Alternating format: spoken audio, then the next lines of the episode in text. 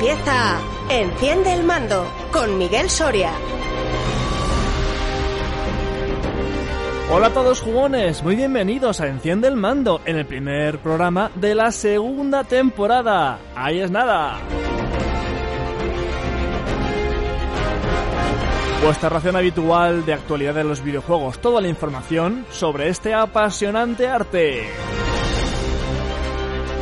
Yo soy Miguel Soria, el DJ. Si te apuntas, juntos vamos a repasar lo más destacado del sector.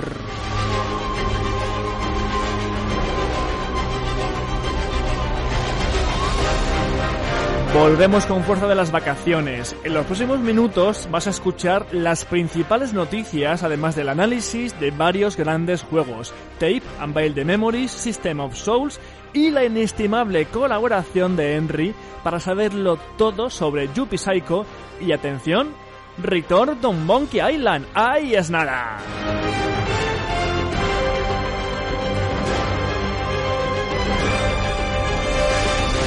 También estará Easy, ¿eh? Y ojate de Mick Wellor. Por supuesto, no me olvido de lo más importante, vuestros comentarios, los que hacéis llegar a miguel arroba enciendelmando.es, además de las mejores bandas sonoras. ¿Os parece poco? Pues quedaos, que aún hay mucho más. ¡Comenzamos!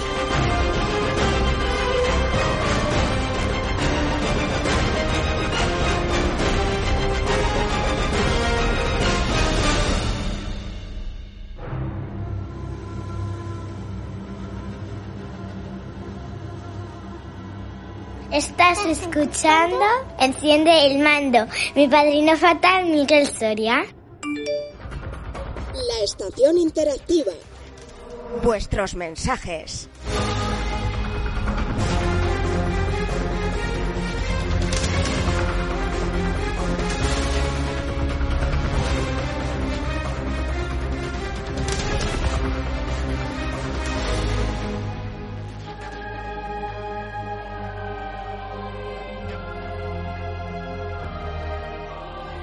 Ya lo sabéis, el mail del programa, que es miguel y me encanta ver esos mensajes en él que durante el verano no han parado. Así te gustó. No solo tenemos un mail, ¿eh? también tenemos eh, pues no, pues, ebooks para dejar comentarios y por supuesto suscribiros a este podcast tanto en ebooks como en Spotify, en iTunes y en Google Podcast. Solo tienes que buscar Enciende el mando y sale, es así de fácil. Por supuesto, tenéis todos los enlaces para hacerlo fácil y directo en enciendelmando.es.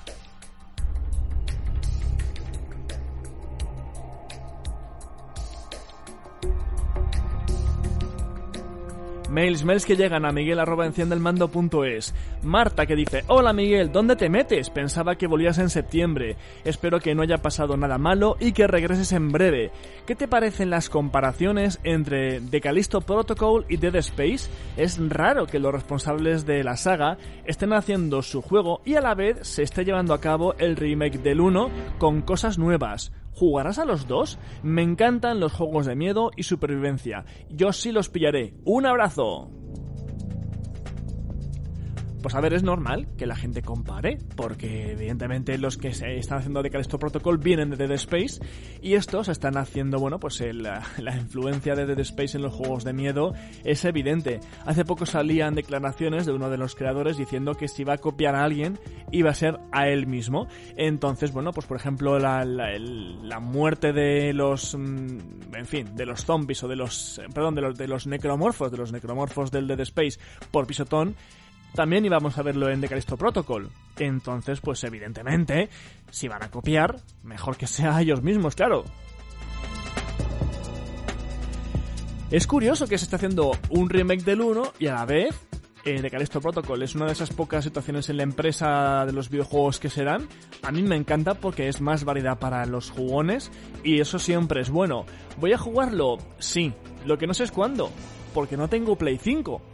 Entonces, a menos que The Callisto Protocol salga en Play 4, cosa que yo desconozco, eh, lo voy a tener complicado. Y Dead Space me temo que va por el mismo camino. Así que los jugaré, pero no tengo ni idea de cuándo va a poder ser. Y por supuesto, cuando lo haga, eh, lo comentaré aquí con vosotros y también a ver si hay suerte con Henry, que es el otro fan de la saga de Dead Space, y estaremos ahí para comentarlos.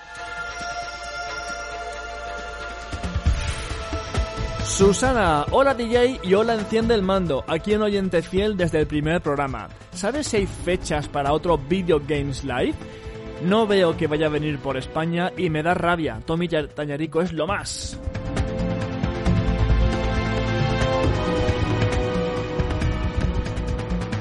Pues eh, Susana, efectivamente es lo más. O sea, Tommy Tallarico es una, es una bestia de, de, la música de videojuegos. Es, es salvaje, o sea, sus directos es que son increíbles. Pero que yo sepa, por ahora, no hay fechas para España. Mira que me, que me gustaría. Estoy viendo en la página ahora mismo, si te metes en videogameslive.com, hay una parte que es eh, tour y dates y bueno, están ahí anunciadas las, las fechas que han ido habiendo. Por cierto, que, que, empieza por la más antigua, un poco extraño, porque podría ser la más reciente y así según entras lo ves. Pero nada, eh, por ahora lo que hay es, eh, pone 2022, 2 de abril, ya queda un poquito atrás. Y no ha habido nada más. Entonces no, no hay fechas para Video Games Live en España. Ojalá eso cambie en breve y vuelva por aquí, porque desde luego es un espectáculo que todo fan de los videojuegos tiene que escuchar.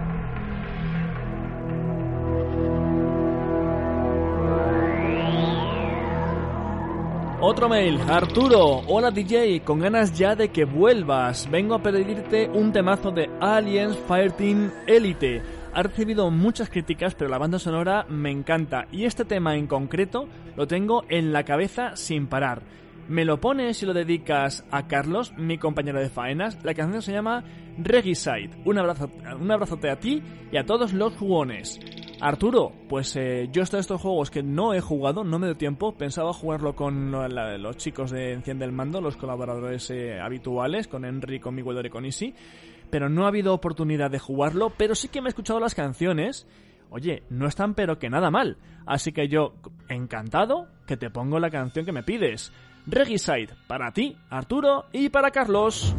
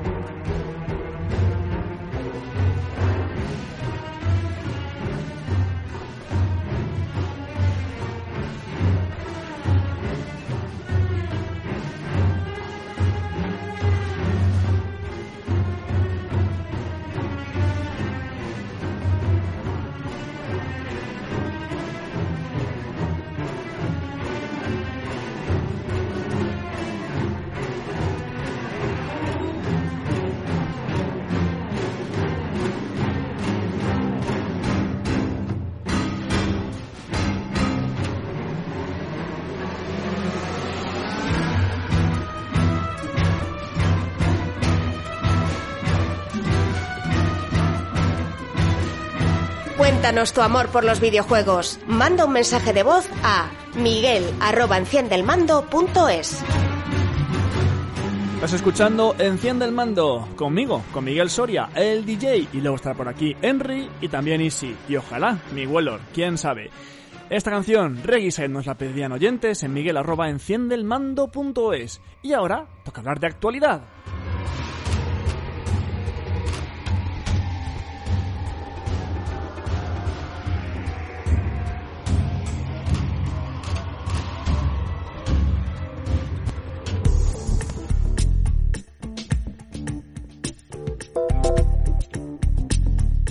Noticias y novedades.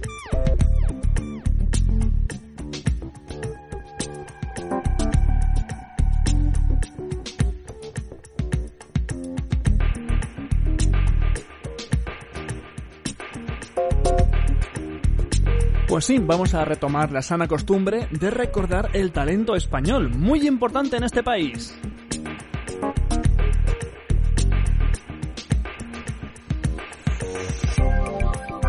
Porque PlayStation Talents, eh, ya sabéis, esa iniciativa de PlayStation para apoyar el desarrollo local, que son juegos muy buenos en muchos casos, bueno, eh, pues sale de, España.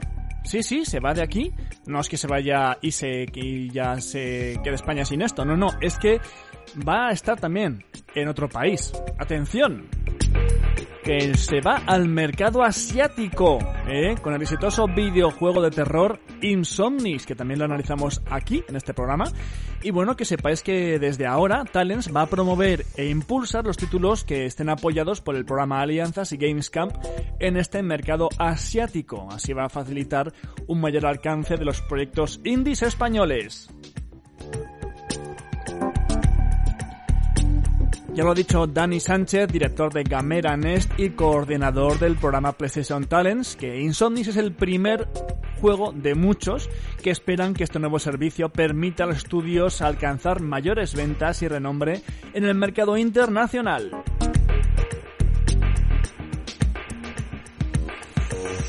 Así, el programa prestará apoyo en la difusión en Asia de los videojuegos que estén dentro del programa, como hasta ahora venía haciendo en Europa y América.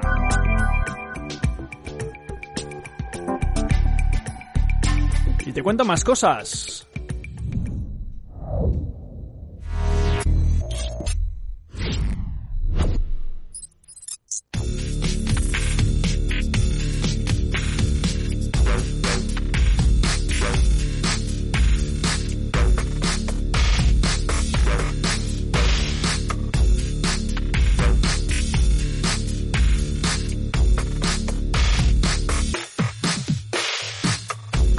No dejamos de lado otra sana costumbre, que son las ofertas. Esas ofertas que hacen que nos ahorremos dineritos. Porque PlayStation España ha anunciado el planeta de los descuentos. Bueno, parecía que iba a ser el planeta de los simios, pero no, es de los descuentos. Digital, esto es digital, la PlayStation Store. Eh, aquí los jugones vais a poder acceder a ofertas en más de 400 contenidos para Play 4 y Play 5 hasta el 12 de octubre. A ver, hay ofertas para todo. Vamos a ver, que haga recopilación. Battlefield 2042 para Play 4 que va a estar por 31,49 y para Play 5 por 35,99. Call of Duty Black Ops Cold War, lote multigeneracional para Play 5 y 4 por 29,99. Eh, hay varios Call of Duty también ahí, no voy a empezar ahora todos porque si no, no acabamos. Tenéis Cuphead, juegazo para Play 4 por 13,99. Demon Souls eh, para PS5 por 44,79. F1 Fórmula 1 22 Championships Edition para Play 4 y Play 5 por 53,99. Farming Simulator 22 para Play 4 y 5 por 39,99. Y así, muchos más, por cierto, también. Ojo, Horizon Zero Dawn de Complete Edition para Play 4 por 9,99. Hay de todo, así que no, no dudéis en hacerlo, porque es que pasaos por ahí por la página de la Store y esos juegos que estáis esperando a que bajasen de precio, pues sale, lanzaos.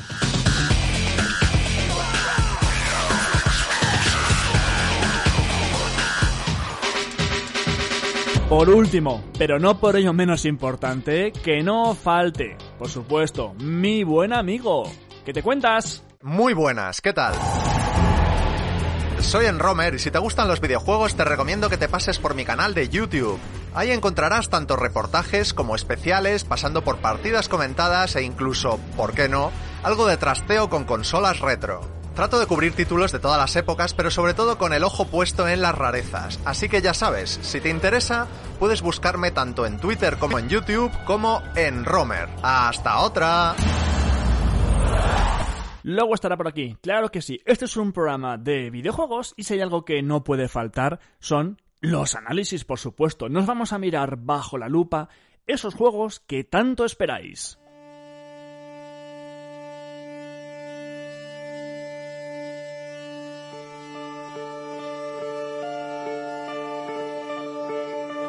Los juegos en profundidad. Esto es el análisis.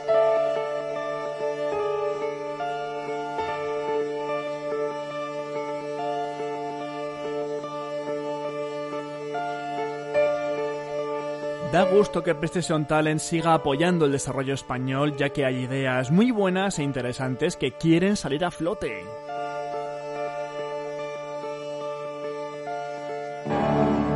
En este caso es de Black Chili Goat Studios, afincados en Madrid. Es el primero que hacen en colaboración con Talents. La verdad es que para ser la ópera prima es muy llamativa, en sentido positivo.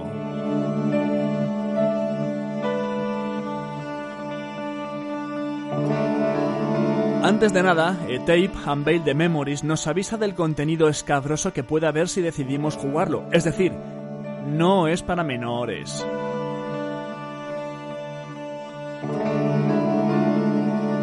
Y lo cierto es que aunque nunca muestra nada especialmente desagradable, se agradece la sinceridad previa. Vámonos a la década de los 90, a Galicia, por fin un juego patrio que además tiene lugar en ubicaciones nacionales.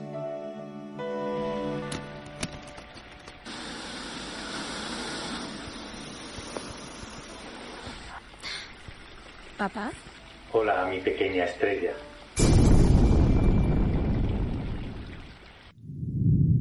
¿Hola?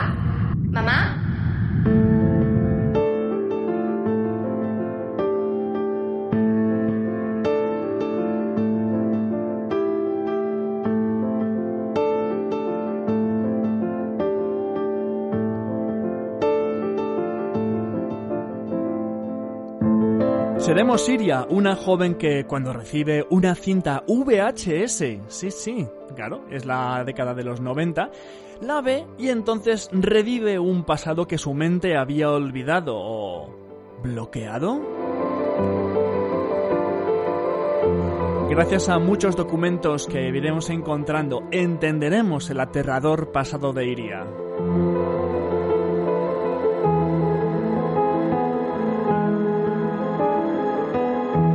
En dicha búsqueda de la propia identidad hay que sumar a un monstruo al que no podemos atacar directamente, solo hacerle un breve daño con la cámara para poder huir, aunque en varias ocasiones no va a hacer falta esto último ya que su huida es muy escasa y hace que se atasque en muchos sitios y nos deje vía libre para explorar.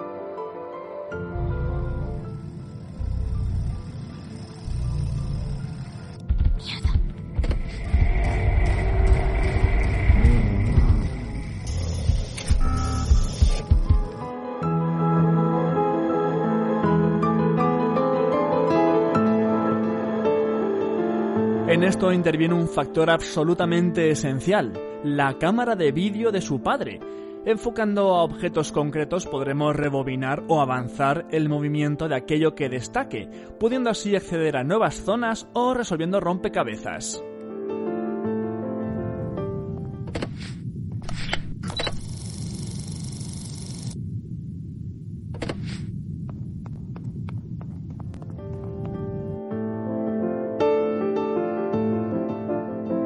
Y para darle una vuelta de tuerca muy agradecida, no podremos mover objetos como queramos, sino que deberemos usar un orden concreto para que no se bloqueen entre ellos.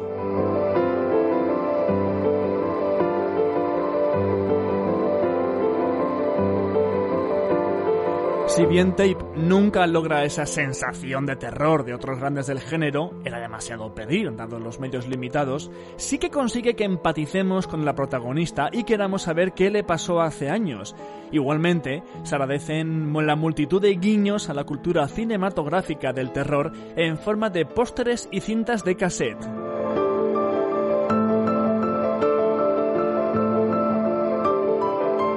Por cierto, que incluye nada menos que cuatro finales y un detallazo grande. Para poder verlos no tenemos que jugar al juego entero otra vez.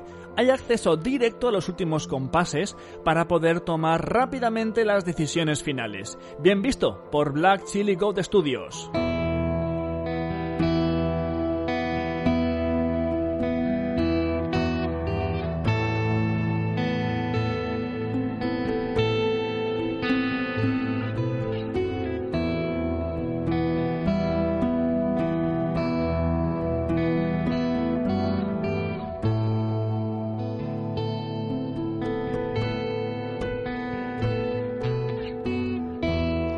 Técnicamente es verdad que gráficamente y sonoramente no destaca. De hecho, hay algunas texturas un poco faltas de calidad, pero también que se ha hecho un gran esfuerzo por recrear numerosos ambientes.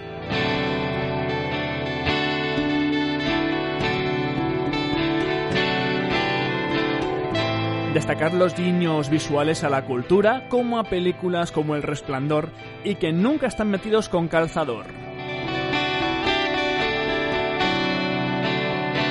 También sonoramente se agradece el doblaje al español, con interpretaciones mejorables, eso sí, pero desde luego el estudio debería revisar a fondo los textos porque están llenos de faltas de ortografía, algunas, en fin, clamorosas. Otro fallo importante es que hay un par de puzzles mal planteados. Su resolución final da la sensación de depender más de la suerte que de la lógica e incluso de forzar un poco las situaciones a ver si el juego nos deja avanzar, como uno en el que tenemos que mover varias plataformas y acaba desesperando.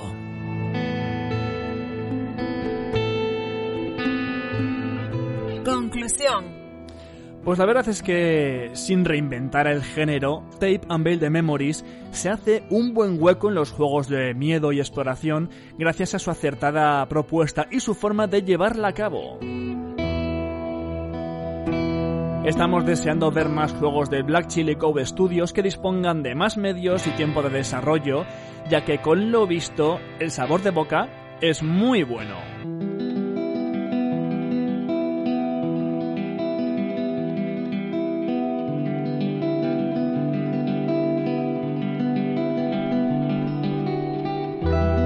¿Quieres saberlo todo de este juego, verdad? Pues no te preocupes, que te lo comento. Desarrolladora Black Chili Goat Studios. Distribuidora. PlayStation España con código de descarga. Muchísimas gracias. Género. Pues esto es miedo y puzzles. Plataformas. PS4 y PS5. Plataforma analizada. PS4 Pro. Peli. 16 por miedo y lenguaje soez, a veces bastante soez. Idioma. Pues está totalmente en castellano. Precio. 19,99.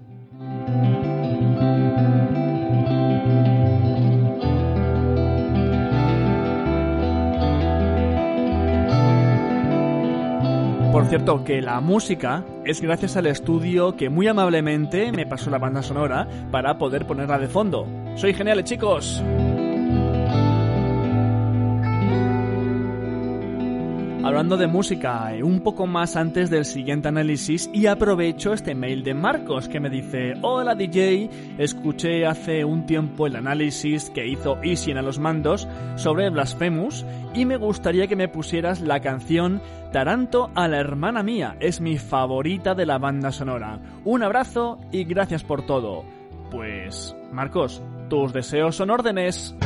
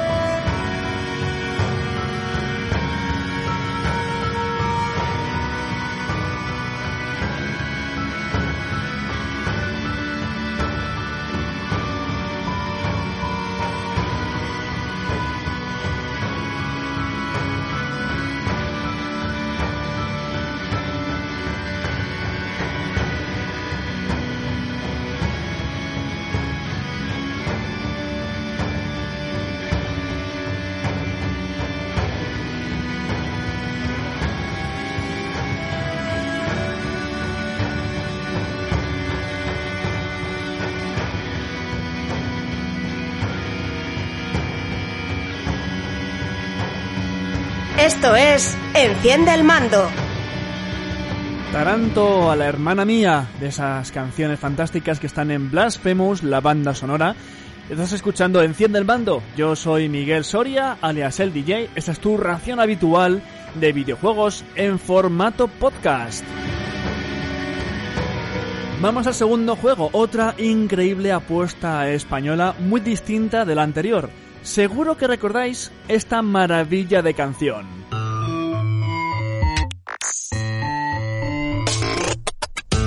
Here we are again. It's always such a pleasure. Remember when you tried to kill me twice? Oh, how we laughed and laughed. Except I wasn't laughing. Under the circumstances, I've been shockingly nice. You want your freedom. Yo creo que no hace falta presentarla mucho. Es One You Gone de Portal 2. Bueno, tanto en A los Mandos como en Enciende el Mando hemos puesto canciones tanto de Portal como de Portal 2. Esa magna saga de Valve que tanto nos gusta y de la que siempre nos acordamos. She was a lot like you. Maybe not quite as heavy. Pues me viene, me viene al pelo, la verdad, esta canción. Me viene muy bien porque el siguiente juego rinde homenaje a dicha saga, pero tiene personalidad propia. Hay que reconocer el revulsivo que supuso la saga Portal de Valve en los videojuegos. Los juegos de puzzles e ingenio no han vuelto a ser lo mismo y muchos han intentado imitarles, algunos incluso siguiendo su estela y haciendo entregas oficiosas a la espera de una tercera que nunca llega y quién sabe si la dará.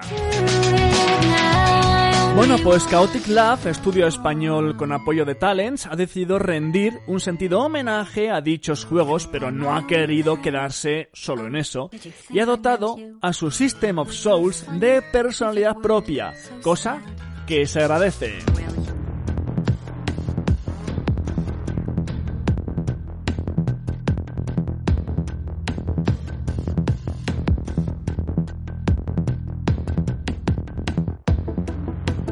Para empezar, y aunque tenemos los míticos cubos de compañía que había en Portal, que yo tengo por cierto uno a tamaño casi casi real, uno en un armario, una maravilla. Eh, además aquí los escenarios son muy similares, con grandes espacios impolutos, blancos y modernos. La diferencia principal es que no tenemos uso de portales y tampoco el genial sentido del humor que le pone Valve a la, a la saga.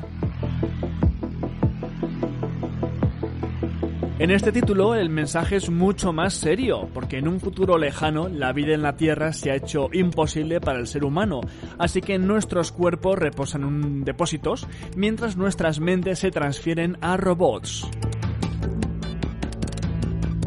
Eso sí, solo los más ricos han podido tener robots modernos y capaces, el resto debe conformarse con unidades sencillas muy limitadas.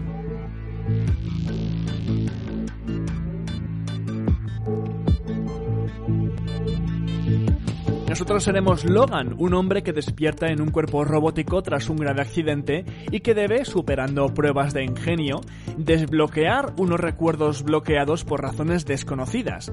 Esta es la premisa que nos lleva por multitud de estancias resolviendo rompecabezas y aprendiendo nuevas capacidades a las que daremos uso constantemente.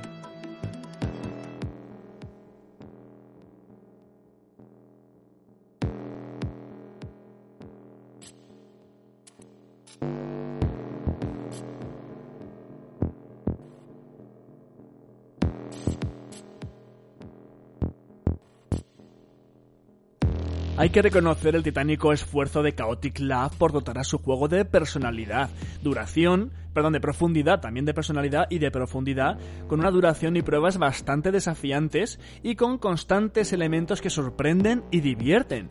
Ninguna es desesperante ni frustrante.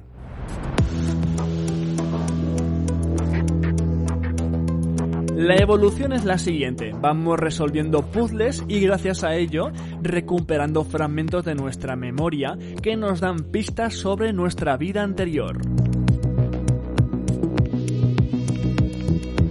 Cada ciertos puzzles tenemos nuevos retos, pero también nuevas opciones que nos hagan posible superarlos. De ahí que la curva de aprendizaje sea adecuada y asequible.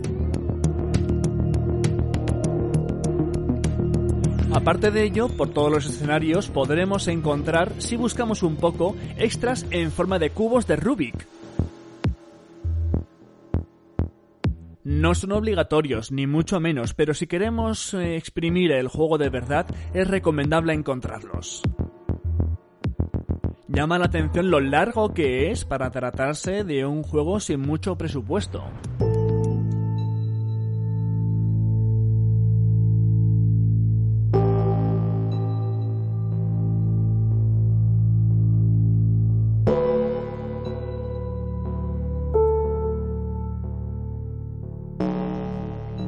System of Souls muestra un lado técnico realmente sorprendente para ser un juego de una pequeña desarrolladora. Llama mucho la atención la calidad de los gráficos, con grandes espacios bien detallados, una fluidez perfecta, aunque sí que es verdad que faltan reflejos que nos muestren nuestro aspecto. Las físicas, muy difíciles de hacer, son también bastante buenas y la respuesta es adecuada. Por su parte, la banda sonora, claramente inspirada en Portal 2, cumple sobradamente y no molesta. Sí que es verdad que a veces se hace un poco repetitiva si estamos en una prueba mucho tiempo, pero bueno, es que es inevitable. Y no hay voces, no, en este caso no hay ni una sola voz, es una pena, pero es verdad que todos los textos están en castellano.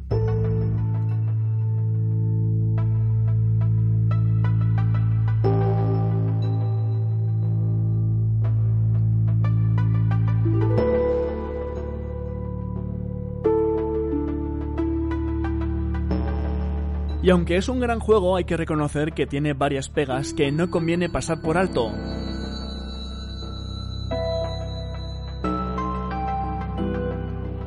Los textos necesitan también aquí revisión. Se han colado algunas faltas en los aún, los aún, y en algunos como, que bueno, esto es una constante en muchos juegos. Hay que diferenciar entre cómo de hacer cosas y cómo de comparación o de comer.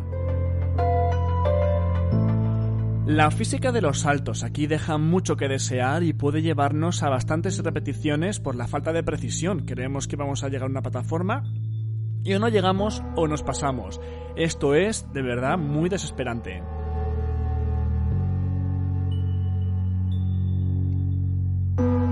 Hay que reconocer que los controles no siempre son precisos tampoco, le damos a un botón y el juego no reacciona.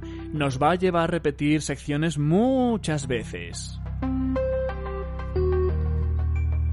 También hay veces en las que el reinicio de una sección es en un momento un tanto alejado del fallo y eso implica repetir muchos pasos que ya hemos dado.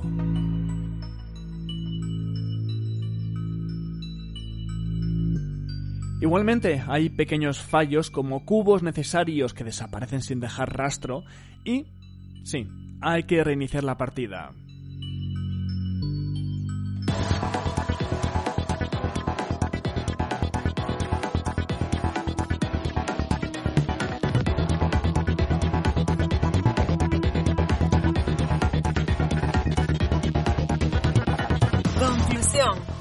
Pues no revoluciona la fórmula como si hiciera Portal, pero hay que reconocer que System of Souls destaca gracias a sus innovaciones y a una historia con interés que, se, que nos invita a descubrir poco a poco.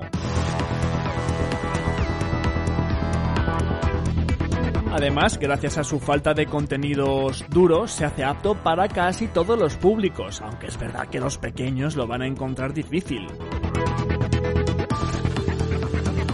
Se recomienda encarecidamente para los fans de los puzzles. De verdad, dadle una oportunidad. No os decepcionará.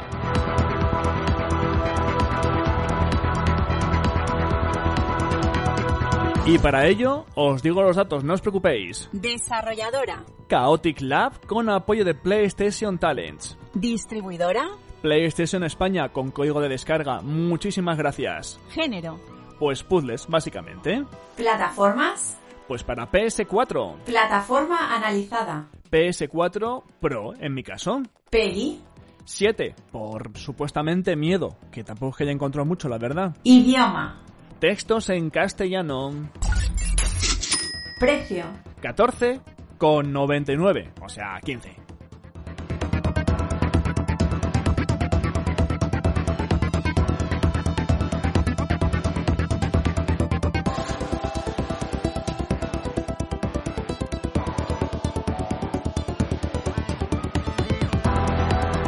Cierto, que aquí también, gracias mil a Chaotic Lab Studio por pasar amabilísimamente la banda sonora para el análisis. De verdad, que es que así da gusto comentar juegos. Y antes de que llegue el gran Enromer, más música. Sería un crimen penado por ley si no pongo esta canción de Portal 2, una a la que le teníamos muchísimo cariño en a los mandos y que me sigue encantando. Robots FTW, es decir, For the Win.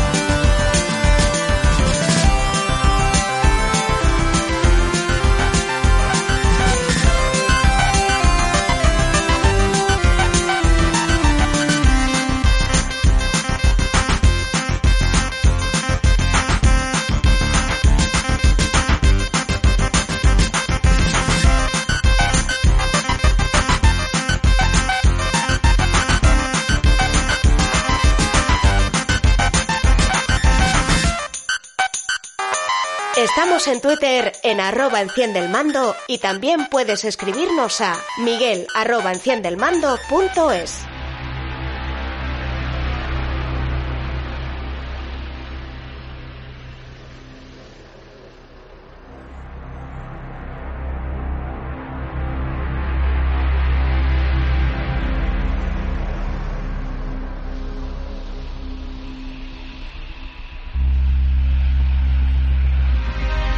llega uno de mis momentos favoritos de este podcast, que es cuando yo abro la puerta y gentilmente entra no una, sino, ojo, dos personas. Para empezar, muy buenas, Henry, ¿qué tal?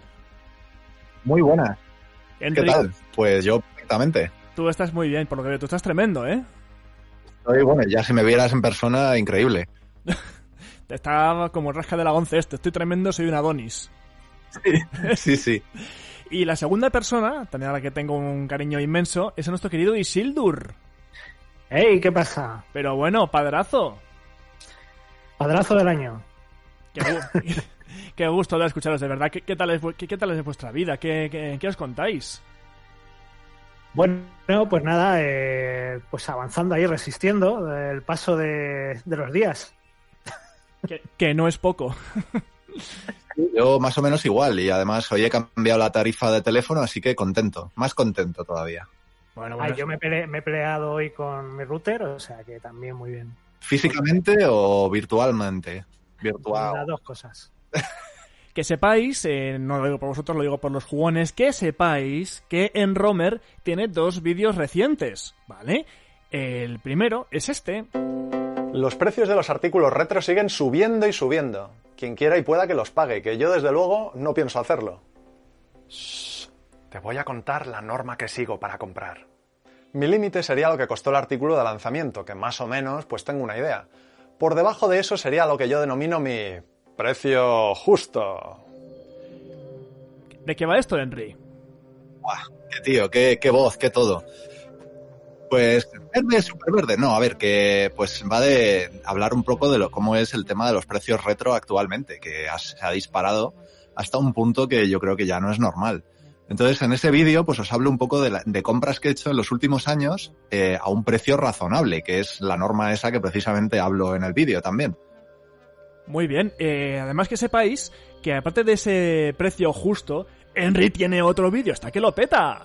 ¿Qué es una Spine Card? También conocida como Obi, es un trozo de papel que se coloca sobre el lomo de algunos formatos físicos en Japón y que sirve para destacar el producto en una estantería. Desde mediados de los años 90 a principios de los 2000 era algo habitual para videojuegos en disco, y la última consola que las usó fue la Dreamcast de Sega.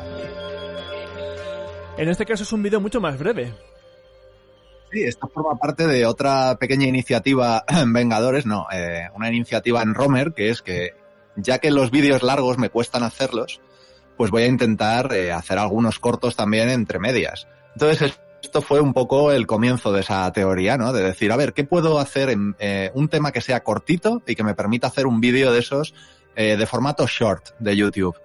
Pues, pues ahí está, por ejemplo, la Spine Card. Muy bien, pues son dos...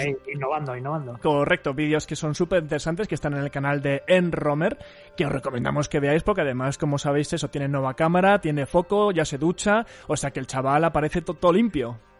Es increíble, ¿eh? Y de hecho puedo anunciar eh, que tengo otro vídeo corto en preparación, porque el largo todavía va a durar un poco, que, que trata sobre sellos y videojuegos. Ahí lo dejo. Exclusiva de Enciende el Mando.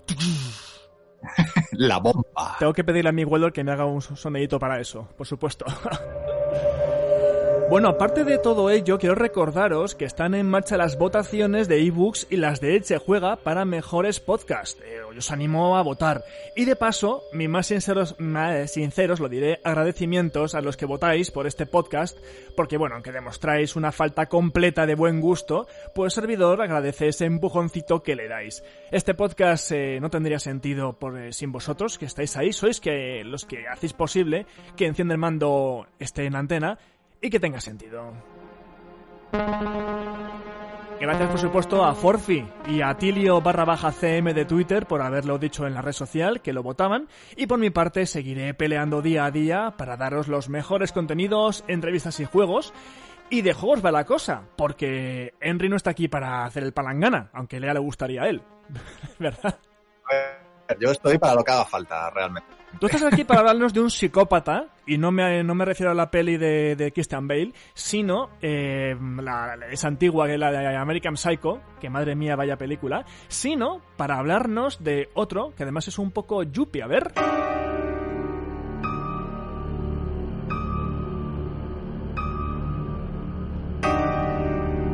Juegos con encanto. Los análisis más exhaustivos. ¿Pero qué es esto, Henry, por Dios? Esto es Yuppie Psycho, la Executive Edition, que hemos tenido a bien recibir un código digital, así que por eso mismo lo voy a analizar para Switch. Ha sido gracias a Tesura, que el José, José 2, como siempre un tío majísimo, le, se lo reenvía a Henry. Henry me dijo, oye, pues mira, sí, me interesa. Y entonces José 2 me envió un código Y nada, pues ahí estamos. ¿Y si sigues vivo? ¿Y sí? ¿O no? Estoy, estoy, estoy. Ah, vale, nada, que tú conoces este... había caído la conexión. ¿Tú este lo conoces, el, el Yuppie Psycho? Ni puñetera idea de lo que es. Así me gusta, así me gusta. Pues aquí está Henry para darnoslo a conocer. A ver, cuéntanos, Henry. Pues mira, el estudio español Baroque Decay, eh, que tuvo un moderado éxito con su ópera prima que fue El Conde Lucanor, por allí por 2016, que yo, yo lo jugué y estaba muy chulo, pues ahora resulta que tiene un segundo juego en el mercado que se llama Yuppie Psycho, que bueno, realmente no es de ahora porque es de 2019, pero con motivo del lanzamiento de la edición física, que esto sí que ha salido ahora, hace escaso un mes, pues voy a comentar su Executive Edition. Pues ¿cuál es el argumento? A ver, la premisa. Pues mira, en algún momento de unos años distópicos de los 90, la población pues forma parte de un rígido sistema de clases. Entonces el protagonista, que se llama Brian Pasternak, es un humilde chico de las afueras que recibe una invitación para trabajar en Sintracorp, que es la empresa más poderosa de la gran ciudad que bueno, no sé a qué se asemejaría, pero os podéis imaginar, ¿no? La típica megacorporación que lo tiene todo. Así que al llegar, pues lo que le ofrecen es un jugoso sueldo a cambio de realizar una misión en secreto, que es matar a la bruja que lleva años aterrorizando al personal. Todo esto sin ayuda y sin tener experiencia previa. Así que si el primer día de trabajo suele ser duro, pues imaginaos en el caso de este temeroso joven.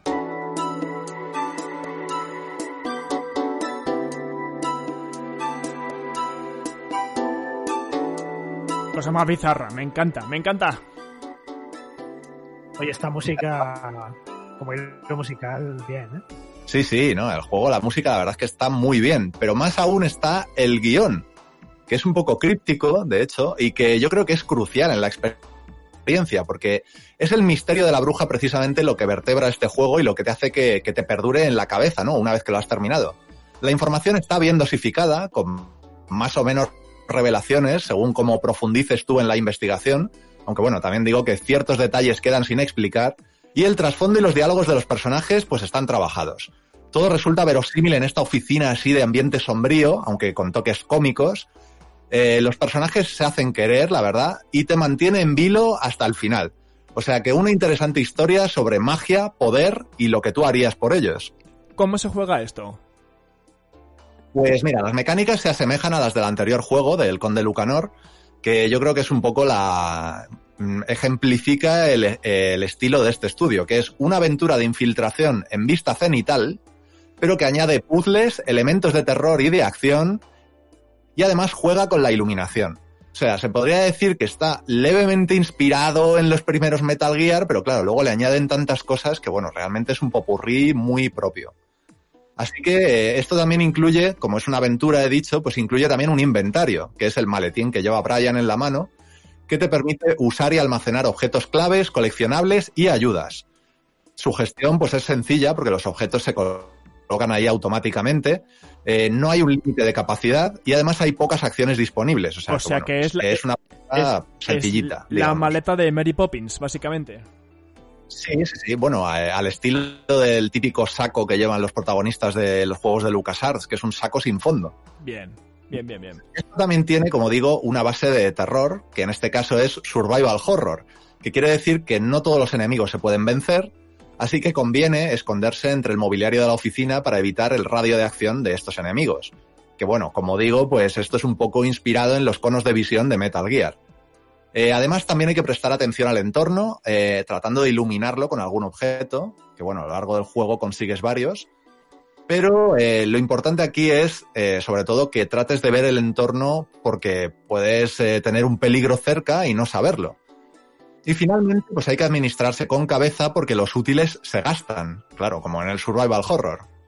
Así que, bueno, pues afortunadamente el nivel de dificultad yo creo que es asequible porque hay pocas encerronas mortales, los útiles no suelen escasear porque se pueden conseguir explorando o comprándolos mismamente y hay varios puntos de salvado que, por cierto, requieren, según el caso, uno o dos tipos de útiles para funcionar.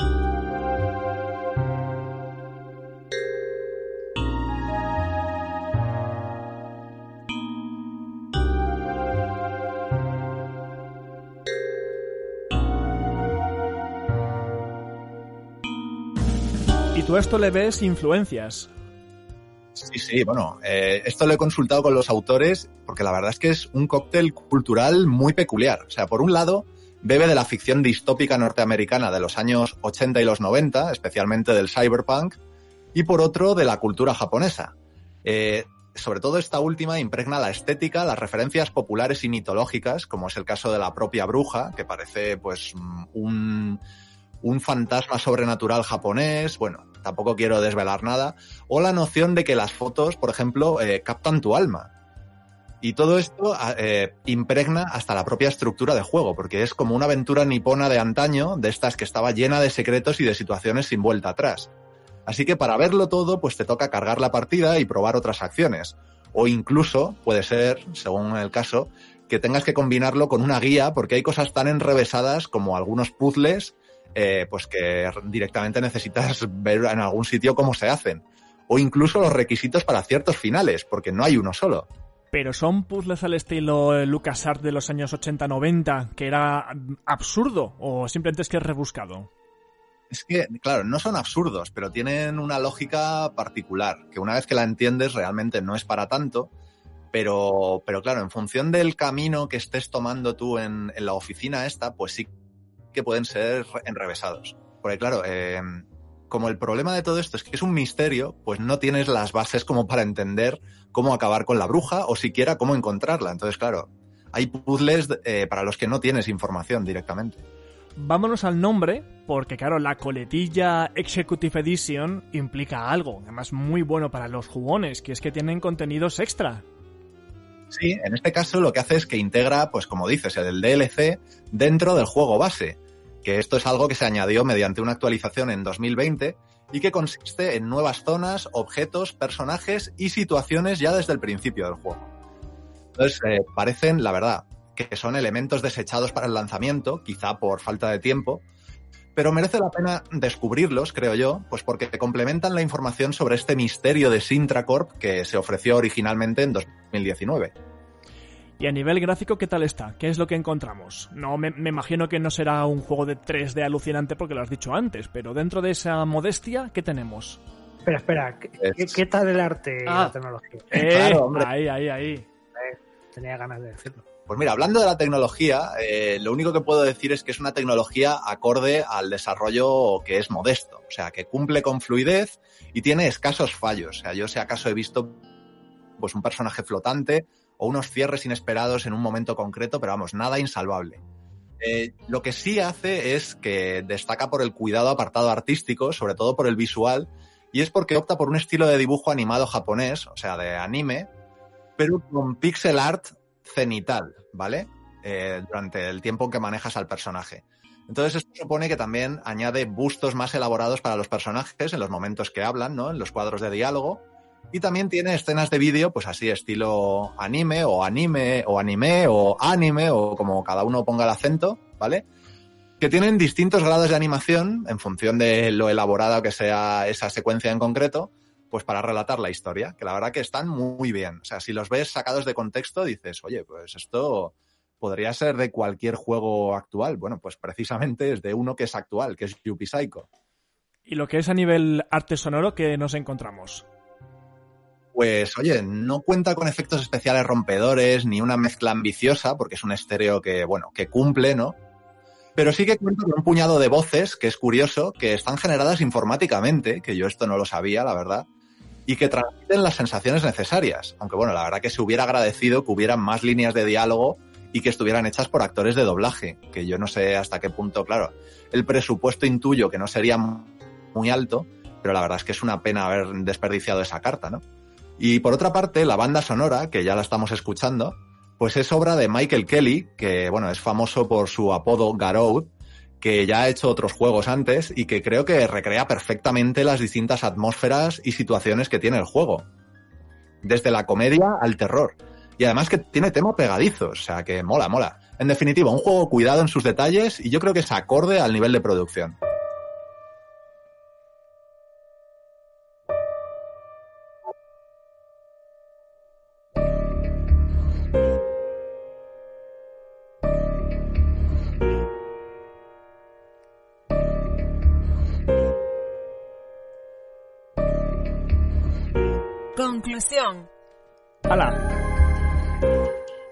Uno de los juegos independientes españoles. Ahora, Dime, dime. es que te he perdido un poquito, que empieza de nuevo.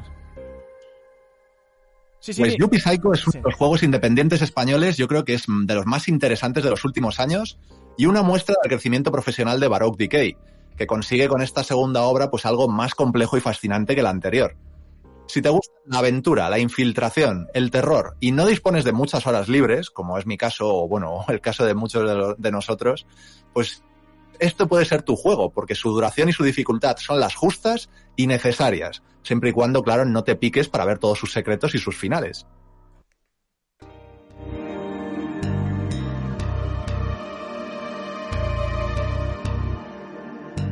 Pues entonces vamos con los datos, un segundito. Desarrolladora. Pues espérate que lo busque Baroque Decay. Distribuidora.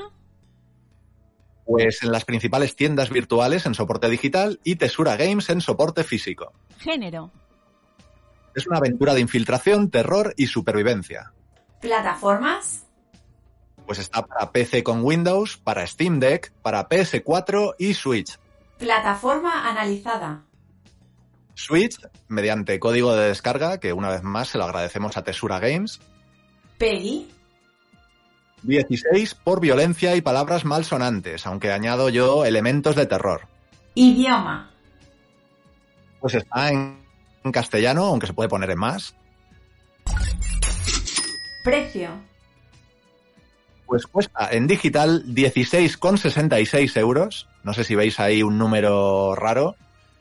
Y además en físico eh, hay dos ediciones. Una es la Executive, que digamos que es la estándar, que sale por 39,95.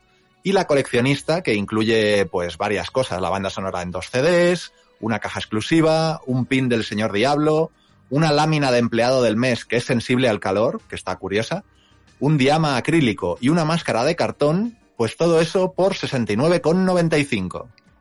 Eh, lo del precio digital me ha dejado un poquito, uff, mal cuerpo, ¿eh? Ya, bueno, peor hubiera sido 6,66, ¿no? sí. sí, sí, la verdad.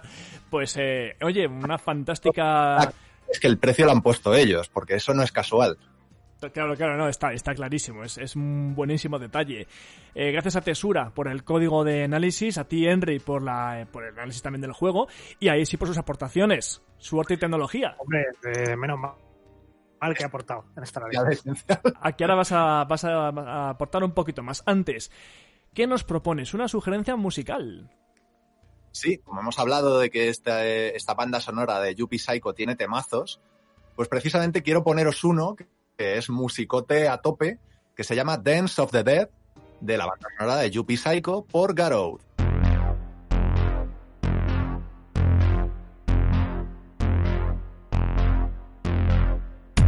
¿Quieres ponerte en contacto con Enciende el Mando?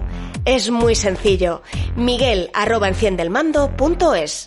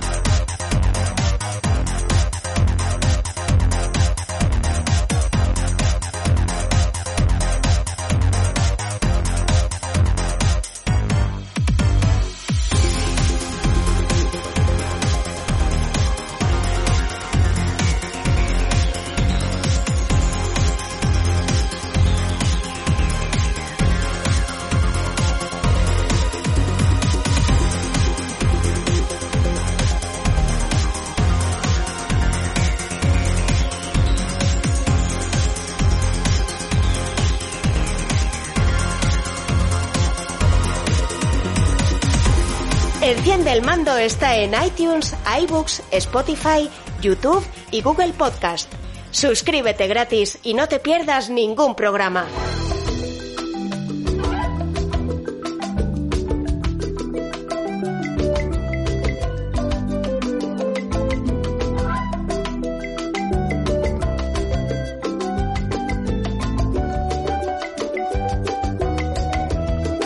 Otro momento favorito del podcast es cuando no uno, sino dos de los antiguos colaboradores de los mandos vienen aquí, porque Henry estaba, y si está, me he vuelto a dar señales de vida, pero bueno, algún día le tendremos. Pero es que los dos van a ayudarme, bueno, van a hacer ellos sobre todo en el análisis y yo aportaré lo que buenamente pueda. Pero que chicos, el micro vuelve a ser vuestro. Qué gran placer y qué gran honor. Contadme este regreso como es. Regresó impactante, ¿no?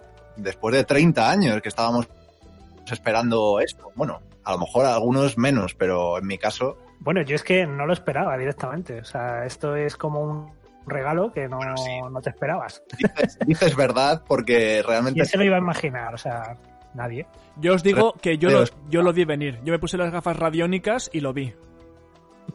Claro, claro, claro. Bueno, pues vamos a hacer la introducción propiamente dicha que precisamente ya lo he anticipado yo, que es que hace 30 años, en pleno apogeo de las aventuras gráficas, pues hubo un final que nos dejó, yo creo que a la mayoría sorprendidos y extrañados a partes iguales, que fue el de Monkey Island 2. No, y sí. Efectivamente. No sé si es spoiler ya hablar de él 30 años después, pero bueno, puede haber gente que no lo haya jugado, así que mejor no, no, decirlo, ¿no? Claro, yo por eso no voy a decir nada realmente de lo que pasó ahí, pero, pero va, que la mira, verdad que te deja va, el torcido vamos a contarlo. O sea, a estas alturas ya, quien no lo haya jugado ha sido porque o, o, es un de la nueva generación o es que no le ha interesado. Vamos a contar cómo acabó y así sabemos de dónde venimos. Breve, que es simplemente qué pasó ahí al final, en ese parque de atracciones con esos niños. ¿Qué pasó ahí? Bueno, pero cuéntalo un poco más, ¿no? Eh, resulta que tú todo el juego eh, encarnas a Guybrush Threepwood, que al final es un aprendiz de, de pirata, y tu archienemigo es LeChuck, ¿no? Pues en el segundo juego de la saga ibas a por él y ibas a aniquilarle, ¿no? No me acuerdo muy bien con qué era, si con un muñeco vudú o una cerveza Sí, de esta, ya se me ha olvidado. Era, no, en el primer juego era con una cerveza de raíz, con una root beer, y en el segundo Sí. era, él utilizaba un muñeco vudú y tú otro. Eso es. Pues nada, todo acaba, resulta que sales por unos conductos ahí y apareces eh, los dos personajes, el bueno y el malo, pero de niños, en un parque de atracciones. Y parece como si fueran hermanos y que estuvieran. y que todo el juego y toda la saga, pues ha sido en realidad un juego de niños, ¿no? Claro, durante muchos años esa fue la interpretación que le dimos, ¿no? Pero como no estaba claro y además la saga continuó sin el equipo creativo de estas dos primeras entregas, pues realmente nunca supimos qué pasó con eso, porque nunca se volvió a tocar. Entonces, además, la saga tuvo a partir de ahí unos resultados irregulares y la pues yo creo que ya dábamos por perdido, ¿no? Que se volviera a saber algo de, de aquel final. Bueno, pues fíjate tú que este septiembre el equipo creativo original ha lanzado una nueva entrega con la que darse ellos y darnos a nosotros el gusto, que es Return to Monkey Island. Increíble.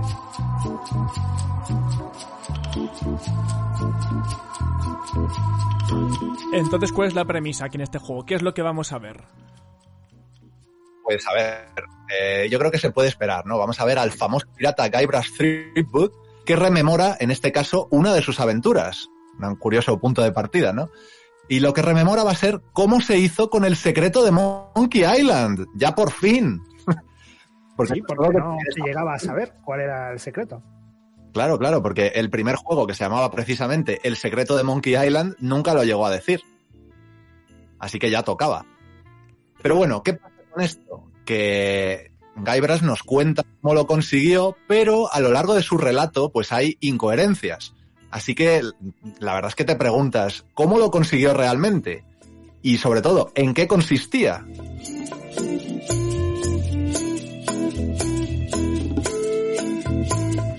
En palabras de Ron Gilbert y Dave Grossman, dicen que es una historia sobre rescatar el pasado porque había asuntos por resolver. No, que va. no, para nada. En alusión ellos mismos y a Guybrush, que nos debían de información desde hacía décadas. De hecho, 30 años, ahí es nada.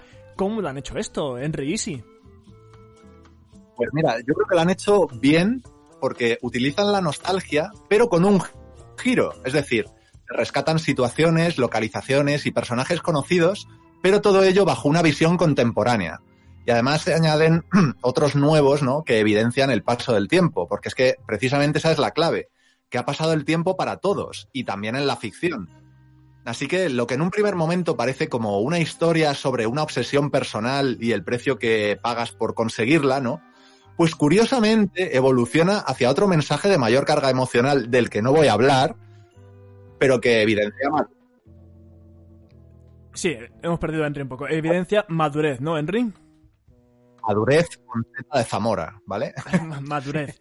Y, y yo creo que aquí lo que pasa es que los autores, por un lado, se quedan a gusto contando lo que querían, pero al mismo tiempo quieren agradar, ¿no? Que es una tarea complicada tras, tras tantos años de expectativas. Así que eh, yo creo que optan por una solución que es acertada, que es ofrecer múltiples respuestas, ¿vale? O sea, se desvela por un lado qué es el secreto, responden esas dudas del final de Monkey Island 2 y mucho más. Pero, pero, pero, aquí viene el gran pero, es que cada persona tendrá una experiencia distinta según sus elecciones y decidirá de esa manera pues qué es canon o no para ella, ¿vale? Así que yo creo que algunas cosas claramente lo son y otras están abiertas a debate, pero bueno, aquí no es el momento de hablar en, de spoilers, así que más adelante si acaso hablaremos de esto. En todo caso, yo creo que es el guion que merecíamos, claramente. O sea, es interesante, ingenioso, sorprendente y tan gracioso como antaño. Y sí, ¿tú que estás de acuerdo? A ver, yo no he acabado el juego todavía. Eh, voy, pues, no sé, más o menos por la mitad. Es lo que tiene ser padre. Decir... sí, lo que puedo decir es que me está, me está gustando mucho. O sea, es, es como estar jugando a un nuevo Monkey Island mmm, con un diseño actualizado, que luego hablaremos de los gráficos, que me han encantado. Eh, obviamente recupera todo el espíritu de los primeros. Y de momento de la trama no puedo decir mucho más porque estoy avanzando poco a poco. Me ha sorprendido mucho el comienzo, te deja bastante eh, con el culo torcido, pero luego ya ves que, que, es todo como un recuerdo de una historia y dices, ah, amigo, y, y ya vuelves a la isla de Melee y ese, esa vuelta ya por sí misma ya me justifica el juego, porque es como volver a mi infancia y a las tardes con el colacao y las galletas. Sí, sí, tal cual. Algunos seguimos tomando, ya no colacao, cacao, pero galletas las seguimos tomando, ¿eh? Así que bienvenido sea. Oye, yo sigo con el colacao, ¿eh? Ah, muy bien. Eh, y sí, te he mandado una cosita por Telegram, ¿vale? Por si te es de ayuda para el, el análisis, que lo sepas. Vale. Eh, ¿En qué situación se encuentra este juego en la saga, ¿vale? Es decir, creo que lo habéis dejado claro, pero vamos a dejarlo aún más claro. bueno, pues no sé si lo voy a dejar muy claro, pero lo voy a intentar. A ver, esto cronológicamente sucede después de Monkey Island 2, o sea que habría motivos para decir que es la tercera entrega canónica. No obstante, sus referencias a entregas posteriores y bueno, y otros motivos que conviene que descubráis por vuestra cuenta, pues yo creo que hacen que su posición quede difuminada a lo largo de la franquicia. Pero bueno, sí que puedo decir que lo que está claro es que es la entrega más importante en términos narrativos y la más canónica, se podría decir. Vamos, que yo creo que esto va a dar que hablar. Y tú, Isi, lo, lo mismo, ¿no? Sí, la verdad es que parece que ha decidido tomar los mandos de su franquicia, Ron Gilbert, y hacer como un compendio de todo. Y yo creo que, o espero, que al final va a salir victorioso. Sí, sí, bueno, yo eh, no voy a anticipar nada, evidentemente, pero como ya has hablado del principio un poco, pues yo quiero decir que ya desde el principio se nota, o por lo menos yo lo sentí así, que el tío entra con la bulldozer. O sea, viene a tomar las riendas, pero a tomarlas eh, con ganas, ¿eh? porque todas las cosas que quería, o mejor dicho, que creíamos saber, les da una vuelta de tal modo que no todo era como creíamos y la verdad que sorprende ya desde el prólogo. Pero bueno, vamos a seguir adelante. Sí, porque una de las cosas a mí que más me, llama la atención, más curiosidad me despierta, es eh, el funcionamiento, las mecánicas. Todo el mundo sabe que los Monkey Island no es que fueran de ganarse los sesos, es que a veces no había ni sesos. Era como, pero esto es ya absurdo, no hay por dónde tirar. Además, en esos tiempos recordemos que no había YouTube, no había Twitch, no había foros de internet, o sea, los había, pero era un acceso muy limitado. La gente, muy poca gente tenía internet, así que lo que hacéis hoy de ver las soluciones por internet no existía. ¿De acuerdo? Eso hace que los puzzles fueran muy, muy, muy difíciles de resolver en algunos casos y en otros casi, casi imposible. ¿Cómo se ha llevado eso al hoy en día que la gente tiene muy poca capacidad para enfrentarse a cosas irresolubles? Bueno, pues eh, antes de llegar a eso, lo que quiero comentar es que esto realmente, por lo que decías también, se asemeja mucho a la fórmula clásica de LucasArts. Es eh, una versión quizá la más simplificada de esa fórmula, pero que bueno, que realmente sí que está muy pensada para el aquí y ahora.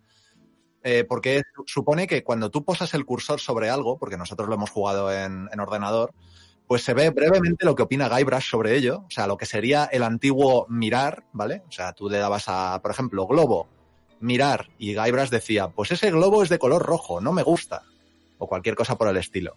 Bueno, pues ahora directamente él opina ya sobre las cosas. Que yo creo que esta es la principal innovación. Sí, es como un point and click, pero al- reducido al máximo extremo y la verdad es que no echas de menos otras opciones, por lo menos en mi caso. No, no, la verdad que no. Eh, con el botón izquierdo realizas la acción principal sobre aquello que estás seleccionando, ¿no? Que suele ser describirlo. O sea, por lo menos describirlo en más detalle, ¿no? Y luego con el botón derecho utilizas, eh, o sea, realizas una acción secundaria, que suele ser o cogerlo o usarlo, que curiosamente eran verbos que antes iban por separado.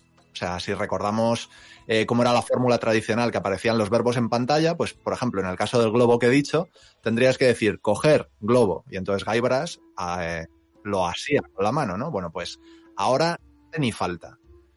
Eh, también puedes abrir el inventario para realizar estas acciones sobre los objetos que ya tienes.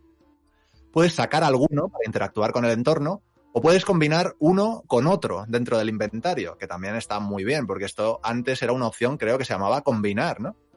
Sí, Usar con. usar con. Es- usar. Pues eso, pues esta revisión contemporánea de la interfaz pues sustituye los clásicos verbos de tal manera que nos ahorra tiempo porque hay un número reducido de acciones y directamente lo que no es posible se muestra con una señal de prohibido. Eh, aunque también hay que decir esto eh, con efectos cómicos, ¿vale? Porque ciertas acciones absurdas en momentos muy puntuales sí que se permiten para que te eches unas risas, ¿vale? Así que si quieres agilizar todavía más el control, que bueno, es mi caso, pues hay también unos útiles atajos de teclado, por ejemplo, en, en el caso de Mac, no sé si en el caso de PC será así, con la I abres el inventario.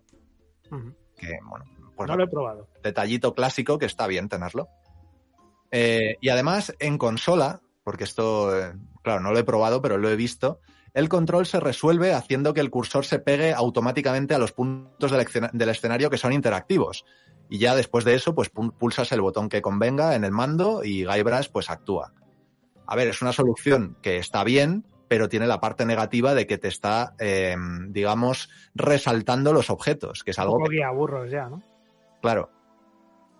Eh, y por otra parte, y como siempre, pues eh, lo que sucede es que muchos objetivos se pueden cumplir en el orden que tú desees, mientras que los acontecimientos principales pues suceden de una forma lineal. Era es cuando llegamos a la parte que os decía antes, la absurdez de los, de los puzzles que pasan de divertidos a frustrantes porque dices no hay forma de avanzar. Hoy en día eso se lleva muy mal y no creo que la gente lo hubiera aceptado como se aceptaba antes. Y además teniendo en cuenta que se tiene YouTube, así que a la mínima que tengas un problema, lo miras en YouTube y ya está. La dificultad de este juego, ¿cómo es? Eh, pues a ver, yo si lo tuviera que definir en una palabra, diría asequible, porque creo que no es fácil atascarse, porque los puzzles, en este caso, sí que tienen sentido, ¿vale? No hay esos acertijos obtusos que antes pues era algo habitual. Entonces, mm, precisamente con el nuevo control no hay posibilidades de error y realmente tampoco puedes morir a no ser que te lo propongas, que bueno, es otro clásico de la saga, que forma parte del, del típico chiste que tiene Monkey Island. Así que sumando estas tres cosas, pues yo creo que se puede decir que es una dificultad asequible. Además, eh, lo que han implementado es una solución para que no tengas que estar, precisamente como decías tú, DJ, mirando en YouTube, que es un libro de pistas, que forma parte del inventario, pues como si fuera un objeto más. Y yo creo que esto lo que hace es, eh, pues, darle forma a una solución a, a los problemas, pero una solución contemporánea, ¿no? Porque salvo que insistas mucho, el libro la verdad es que solo te orienta hacia el camino, pero no te dice abiertamente, tienes que usar esto con esto. Bueno, a ver, eh, nota, solo te dice eso si insistes diez veces seguidas sobre lo mismo. O sea, porque ya te ve tan Sí. que te dice, bueno, mira, eh, coges esto y lo usas con esto. Eso está muy bien, es un libro de pistas, pero sin pasarse. O sea, claro. plan, Eh, te ayuda un poquito, pero venga, sigue, sigue, que vas bien. Y que el juego entiende Claro. que si no insistes 10 veces es porque la has entendido la cosa, que si lo haces 10 veces es porque o bien quieres que te guíe o bien estás muy sobado. Bueno, eh, lo de los 10 no lo toméis muy No, a, entiende- sí, a rajatabla porque me lo he inventado. Igual son 5, igual son 3, depende de cada caso, porque esto también no es una regla fija. Que si insistes mucho el juego te dice, venga, va, te guío. O sea, de acuerdo, no voy a cerrarme. En eso, en que si insistes te, lo, te da la solución, pero si no te va diciendo, "Hmm, podrías pensar en ese último ítem que te ha dado cierto personaje, así por ejemplo, ¿no? Y entonces, claro, es una pista vaga, pero que en ese momento igual te enciende la bombillita, no se sabe. Así que yo creo que tal y como está planteado, pues no considero que sea hacer trampas y personalmente en alguna ocasión pues lo he consultado, o sea, no me he sentido mal por hacerlo. Yo lo estoy jugando en difícil y ya lo he consultado un par de veces. A mí, Pero bueno, no me siento mal por hacerlo. claro, es que en el fondo, a mí hasta que no me dicen abiertamente esto se hace así, pues considero que, que me están dando una pista, no me están solucionando el, el puzzle. Así que para quien necesite ayudas adicionales, pues además está lo que he dicho antes de la versión de consolas, que es que puedes hacer que los puntos interactivos del escenario queden resaltados. Esto le quita un poquito de magia, pero bueno, oye, si no se te ocurren las cosas, pues mejor esto que perderte. Entonces veo que la dificultad general es más ajustada que antaño y además me, me- me acabas de decir que hay nivel difícil. Luego entiendo que hay por lo menos dos niveles, que serán no difícil y difícil. Eh, sí, básicamente, se llaman casual y difícil. Eh, si lo que quieres es disfrutar del guion, como es mi caso, pues eh, casual es lo más indicado. Y si lo que buscas es una experiencia más purista, similar a lo que era en los años 90, pues lo que debes hacer es jugar en difícil, opcionalmente sin libro de pistas, ¿vale? Porque de esta manera lo que hace es que en los puzzles se añaden pasos adicionales. Entonces, bueno, eh, es una manera también de alargar un poco el juego y sobre todo de, pues, eso, de asemejarlo a, los puzzles clásicos en los que no era solamente un paso el que había que dar, sino que había que dar varios. Porque yo recuerdo que había que coger una cosa en una isla, irse a otra, y ir y volver varias veces. Bueno, pues eso en el modo casual, digamos que es más cortito y en el modo difícil, pues mucho más largo. Luego también tengo que decir una cosa, que es que Easy, que lo está jugando en difícil, pues quizás hace bien, porque precisamente hay logros exclusivos en este segundo modo, porque precisamente Guybrush tiene ciertas acciones inéditas. Pero también tengo que decir que realmente eh, ambos modos acaban confluyendo en la misma historia. O sea que realmente es una cuestión de el tiempo que quieras eh, invertir en los puzzles, más que nada. Yo como sé que me va a llevar meses, pues he decidido optar por eso. Claro, claro, sí, sí, perfectamente. Oye, eh, a mí es que lo que me pasa con los puzzles, sobre todo a estas alturas de la vida, es que me toca mucho la moral que los alarguen en exceso. Llega un punto en que noto que se está alargando y digo, ¿pero esto para qué? Entonces, aunque tengan gracia, pues a mí me, me hinchan las narices. Entonces yo agradezco una vez más que los autores hayan pensado en todos los públicos y que lo puedas adaptar a tus gustos. Y se dice que tiene para meses, pero realmente si lo juegas a un ritmo normal, ¿cuánto puede durarte? Si lo, si lo exprimes bien, o sea, no a lo bestia, pero si, si quieres sentir que le has echado un buen rato y que lo has, y lo has disfrutado, ¿cuánto duraría? A ver, yo, yo le di una fuerte, una sentada fuerte, y en dos días lo terminé, que fueron en total unas 10 horas de juego. O sea que yo creo que eso es la media habitual, por lo que he visto en, en páginas de estas de cuánto tarda la gente en acabarse los juegos. Pues yo creo que ronda eso, las 10 horas. Y yo creo que eso es eh, de una manera jugando normal, o sea, sin prisas, explorando y tal. Pero también es cierto que es el Monkey que tiene más islas para explorar y más contenido así en general. Entonces yo creo que si quieres descubrirlo todo, como es mi caso, porque yo le he echado más de esas 10 horas, pues realmente tienes a lo mejor hasta para el doble. O sea, todo depende del tiempo que quieras echarle. Porque además, desde el menú de texto e idioma se puede activar, atención, el montaje de los autores. ¿Qué es esto? Sí, pues esto es una opción muy curiosa que yo pensé que era de coña. no, de hecho, eh, ahí sí se lo dije, eh, que yo había activado una cosa que no había notado ningún cambio y que dije, va, pues la desactivo porque era claramente de coña. Bueno, pues no era de coña. Resulta que lo que hace es que en ciertos momentos añade líneas de texto y situaciones que se han elim- eliminado precisamente por hacer más fluido el relato. Bueno, pues eh, si lo activas y eres un fan de la saga, pues está curioso verlas porque son detalles jugosos que solo se ven de esta forma. Hmm. A mí me parece, desde luego, una locura que esto solo lo podría hacer el Monkey, seguramente. Y tú lo puedes activar o desactivar cuando quieras. Sí, pero yo no lo recomiendo porque no sabes dónde están las cosas. O sea, Claro. no sabes dónde está lo nuevo. Entonces yo creo que lo mejor es que lo actives desde el principio o que no lo actives y lo actives en una segunda partida. Porque es la única manera en que te vas a dar cuenta de qué es lo que han cambiado. Por ejemplo, por ejemplo, algo que no es spoiler y que el propio Ron Gilbert lo ha dicho. Porque sacaron un vídeo en, en Twitter precisamente con esto. Con- si, si tienes el montaje de los autores habilitado, la primera vez que llegas a la isla Melee puedes hablar con los antiguos líderes piratas. Anda, no me digas. Cosa que, si no lo tienes activado, aparecen los nuevos líderes piratas. Entonces, bueno, es un detallito que parece una chorrada, pero si eres fan, el diálogo que tienen mola mucho. Pero te cambia entonces el juego. Eh, bueno, es que realmente los cambios están en lugares en los que pueden ser fácilmente eliminados. ¿Vale? O sea, Ah, vale. la historia sustancialmente, pero añade contexto, digamos. Hmm. Por ejemplo, hay una conversación con, los, con estos líderes piratas que digo, con los antiguos líderes, que trata sobre, eh, a ver, ¿cómo te digo? Sobre los méritos de Guybrush, ¿vale?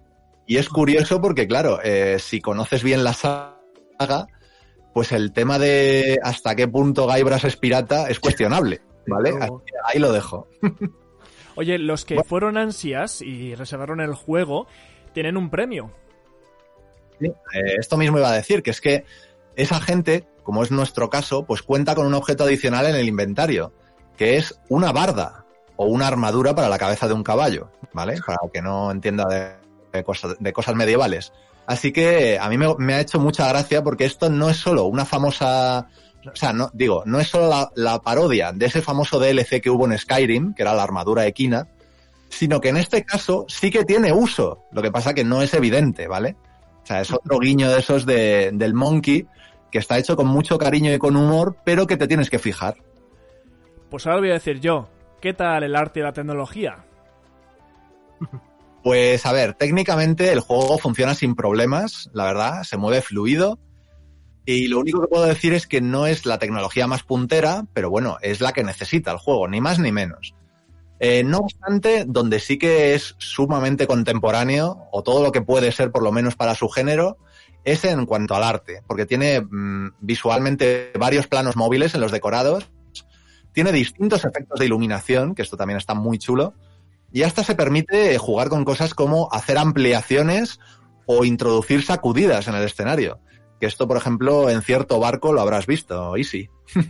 Sí, sí, sí. La verdad es que es súper chulo y súper bonito el juego. Es que bonito es la palabra. Sí. De ver. Hablando de bonito, vamos a ver. No vamos a ser ajenos a la super pedazo de polémica que se armó cuando se empezaron a publicar los primeros pantallazos del juego, se vio el diseño de arte y muchísima gente, eh, vamos a reconocerlo en su mayoría trolls, empezaron a despotricar, decir que se avecinaba una basura, que habían traicionado el espíritu original de, de Monkey Island, en fin, muchos insultos, tanto es que el creador decidió decir, bueno, pues se acabaron los pantallazos hasta que saca el juego a la venta, punto final. A mí me da pena que unos trolls consigan que una persona al final deje de compartir su creación. Está en su derecho, pero es una pena que hoy en día al final eh, los trolls parece que ganen. ¿Cómo es el estilo visual y es realmente merecedor de tantas críticas? Esa gente DJ yo creo que están con la cabeza debajo del suelo ahora mismo. Sí, y, y la verdad es que eh, si siguen en sus 13, lo más triste que va a pasar es que se van a perder una obra maestra. Pero bueno, ellos, ellos a su bola. Eh, y por hacer un pequeño inciso, realmente no, no le han callado a Ron Gilbert. Lo que pasa es que, eh, o sea, porque él ha seguido publicando cosas, pero digamos que ha publicado menos. o sea, Ah, ha vale, publicado vale, menos, pero en el sentido de que no ha explicado tanto por qué ha hecho las cosas. O sea, ya ha llegado a un punto que se cayó y dijo, mira, las cosas las hago porque me salen a mí y ya está. Sí, Y al que no le guste, pues camino. Que es mi creación, es mi que creación y ya está, efectivamente. Es lo que yo hago y si no os gusta no lo compréis, pero no vengáis a dar por saco, hablando en plata. Es decir, que voy a hacer lo que más me gusta, que es mi juego. Entonces, el estilo visual, ¿qué tenemos? Pues eh, tenemos un estilo que es particular porque parecen, eh, parece que está hecho. Otra vez lo definimos con mayor detalle, pero esta vez voy a ser un poco más sucinto, ¿vale? Yo diría que tiene aspecto de figuritas recortables angulosas y tiene fondos expresionistas. Y esta mezcla tan particular, pues es obra del ilustrador Rex Crawl, que ya se encargó de Tear Away, por ejemplo. Que si pensáis en ese juego, pues más o menos la estética se mantiene.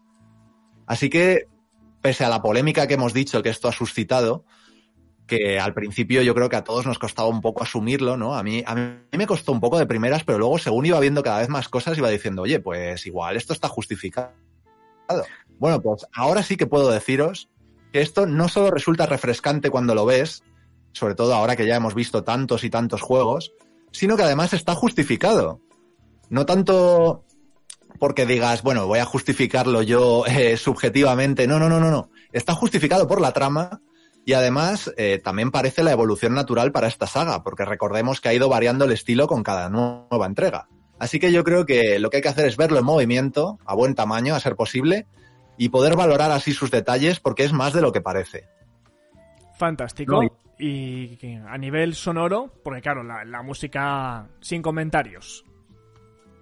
Sí, la verdad que la música está al nivelón de siempre. Yo creo que es orquestal realmente, porque me suena haber leído por ahí que, que ha trabajado una orquesta en esto. Pero bueno, en general, en cuanto al sonido, pues yo creo que también está cuidado, pero especialmente, como decimos, en música y también en voces. En el caso de la banda sonora, pues a ver, tiene a los músicos clásicos habituales de la saga, con lo cual yo creo que estaba ya cantado que iba a ilustrar perfectamente cada situación y así ha sido. Porque además usan temas conocidos y otros inéditos. Y todos ellos, que esto también es muy importante, todos ellos cuentan con variantes en función del momento y se mezclan en tiempo real como ocurría con el clásico motor del iMuse, del que ya hablamos en su momento. Así que mira, por ejemplo, para que os hagáis una idea, así suenan las transiciones del Scam Bar de Melee Island.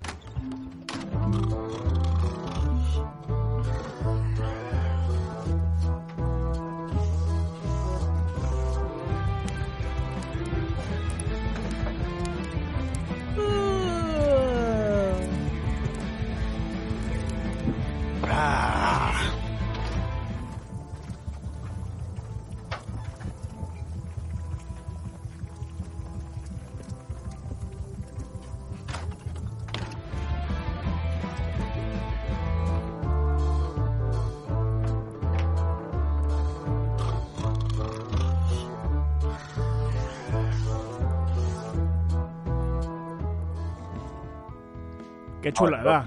Que Aquí queda claro, ¿no? Que hay una composición base, que es la del bar, que luego se convierte en una versión heavy, según vas a hablar con ciertos personajes. Es buenísima, por cierto.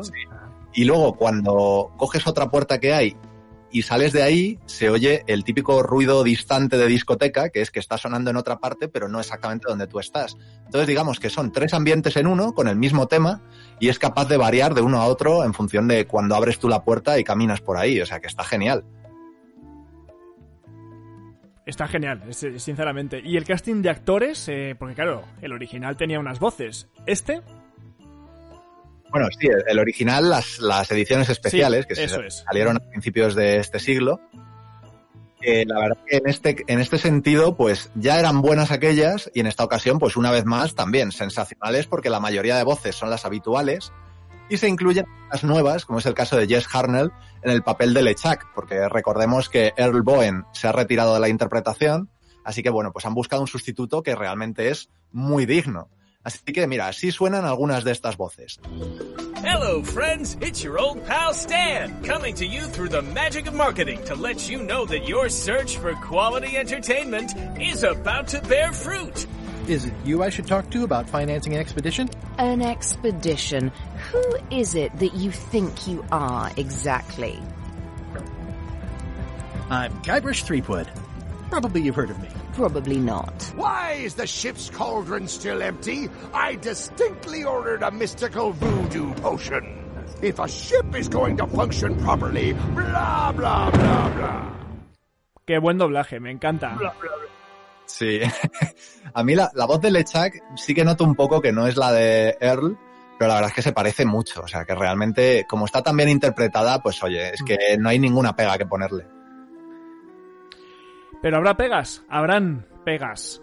A ver, Claro, claro. En otros ámbitos sí que hay pegas, por desgracia. Yo he visto dos en concreto. Una es que la traducción, aunque es muy buena, esto tengo que decirlo, rea- realmente el esfuerzo que se ha hecho por adaptar los conceptos es increíble, o sea, porque lo, además lo hacen con gracia y con ingenio, pues eh, tiene una parte negativa que es que puede complicar los puzzles que traba- trabajan con rimas, porque estas rimas precisamente se pierden en la traducción. Entonces yo creo que en estos casos, eh, pues sí que la versión en castellano sale perdiendo, porque yo, por ejemplo, eh, estos puzzles los he sacado de oídas más que por los textos, porque es que no riman directamente. y sí está muy enfadado ahora mismo. Yo estoy enfadado. Es que eso es, que eso es muy complicado, ¿no? Eh, a veces es imposible. Claro, yo es que igual me las hubiera inventado, porque claro, eh, por ejemplo, rimar sable con fuego, pues no tiene sentido, pero sable con, no sé, eh, allanable, yo que sé, cualquier verbo que se te ocurra, pues igual sí que tiene más sentido, aunque pierda el, el sentido original, ¿sabes? O sea, me refiero para el, para el, el castellano parlante, pues por lo menos rimaría. Pero bueno, en fin, es lo que hay, pues hay que jugar con ello. Esto también pasaba en las ediciones especiales. O sea que a mí no me pilla de nuevas, es simplemente que ahora pues lo he notado más.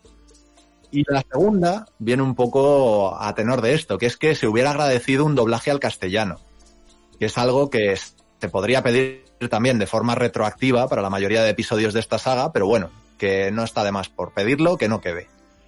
Y si tus pegas, Pues de momento ninguna. No tienes pegas. No, no, yo este es el juego soñado por mí, o sea que.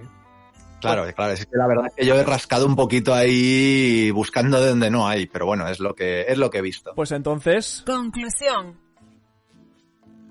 Pues Return to Monkey Island yo creo que es una de las mejores aventuras gráficas de todos los tiempos y además por méritos propios, no solo por la nostalgia que nos evoca. Es un proyecto mimado y sincero en el que yo creo que se nota que los autores tenían algo que decir sobre su obra y eso es algo que precisamente a día de hoy escasea. Así que podrá haber más Monkeys, seguramente, pero probablemente ninguno vuelva a tener el peso de este. Yo creo que es una entrega recomendable para fans del género, imprescindible para los fans de la franquicia y que, bueno, la verdad que no puedo recomendar para los que quieran iniciarse en ella porque yo creo que es mejor que empiecen por las ediciones especiales de los dos primeros juegos. Totalmente. pues el... ¿Y si tus conclusiones? Bueno, que este es un juego irrepetible, porque nunca, va- nunca más va a pasar que 30 años una franquicia esté en barrena porque la haya comprado Disney o Starbucks o quien sea y vuelva el, creador original y la rescate y la ponga al día. O sea, es una cosa, es, un evento muy importante en el mundo de los videojuegos y, no sé, yo lo que llevo jugado la verdad es que me está gustando mucho. Yo solo tengo que añadir que si a alguien le interesa mucho la cuestión, que busque por favor cómo ha sido el proceso de creación y de hacerse con los derechos de este juego, porque es una historia en sí misma. Pues entonces, el- vais a dar datos uno, otro, uno, otro, ¿vale? Vale. Ok. Venga, vamos allá. Desarrolladora. Terrible Toybox y Lucasfilm Games. Distribuidora. Principales tiendas virtuales. Género. Aventura gráfica. Plataformas. Eh, bueno, tenemos para Mac, que es donde la ha jugado Henry, y yo la he jugado en Windows. Plataforma de- analizada. Sí, perdona, decidme. Sí, además de eso, también tienes eh, la Steam Deck, que la puedes jugar vía Steam, y tienes también la Switch a través de la eShop.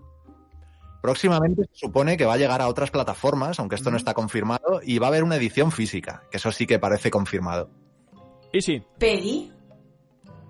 12, aunque por sus contenidos lo podrían jugar niños más pequeños. Idioma. Ya no con las voces en inglés. se te ha ido un poquito mal, que está en, en- inglés con, las, con los textos en castellano, ¿no? Eso es. Vale. Precio. 24,99 euros en Switch, 22,99 en el resto. Qué gusto daros, eh, qué gusto es escucharos, analizar un juego juntos, de verdad. Yo me lo he pasado tremendamente bien, que lo sepáis. Y os lo agradezco muchísimo porque es que tenía ganas de que se hablase de este juego aquí en Enciende el Mando. Y por supuesto, no me habéis defraudado y os lo agradezco un montón. Me lo he pasado muy bien, chicos, de verdad. Tremenda reunión y tremendo videojuego, niño. Epatante videojuego. Ay, ahí, e- epatante juegarraco, sí, señor. Homenaje a Edu, miembro eh, célebre de A los Mandos, que, bueno, nos dejó en el proyecto, pero sigue por ahí a lo suyo. Sí, bueno. pues yo es- encantado de poder estar por aquí también. Me lo he pasado pipa. Muy agradecido, Isi, porque además tu vida familiar es harto complicada. Henry, tú tienes tus cosas, así que juntarnos ya es una maravilla. Y Pues nada, sí. que sepas que siempre sois bienvenidos aquí en Enciende el Mando, siempre que queráis, barra podáis, que los micros están abiertos para vosotros y que os agradezco mucho haber estado aquí, de verdad. Que os quiero mucho. Y nosotros a ti, hombre. Claro que sí, DJ. ¡Artista! Artista. Vaya programa, pues... A ver si ganan los premios estos, hombre. Claro que sí, hombre. Si yo gano, mm, volverá a demostrarse el escaso gusto que hay en España por los podcasts, pero bueno, a ver qué pasa. Cuando, cuando ganes, acuérdate de los que te hemos votado. Hombre, os voy a duplicar el sueldo, ya lo sabéis. Exactamente. Total. Ay, madre mía. No se puede, tengo que dejar de fumar de una vez. Pues nada, que os es- yo os espero jugones en el siguiente programa. Gracias, Enric. Gracias, Isi. Ha sido un placer. Adiós. Adiós. Henry, ¿te has pasado tú la música de despedida? ¿Sabes de quién es, verdad? Pues no. ¿No? ¿No sabes de quién es? A ver, espera, que te la pongo. Ahora sí. Hombre, ahora sí, es de Tommy Talarico, pero nunca me acuerdo del título. Esta es la despedida de Earth- Earthwatch Jim, la de Party Time. Eh, Party Time. Pues el servidor se despide, ha sido un placer estar con vosotros, gracias por vuestra fidelidad, os invito a reencontrarnos aquí mismo, en Enciende el Mando. Podéis encontrar este y los capítulos anteriores en ebooks, iTunes, Spotify y YouTube y Google Podcast. Ya sabéis el mail, miguel arroba enciendelmando.es. Hasta entonces, cuidaos mucho, haced deporte y disfrutad sanamente de los videojuegos. Un abrazo de Miguel Soria, alias el DJ, Henry, Easy. ¡Chao! ¡Chao! Adiós. Adiós.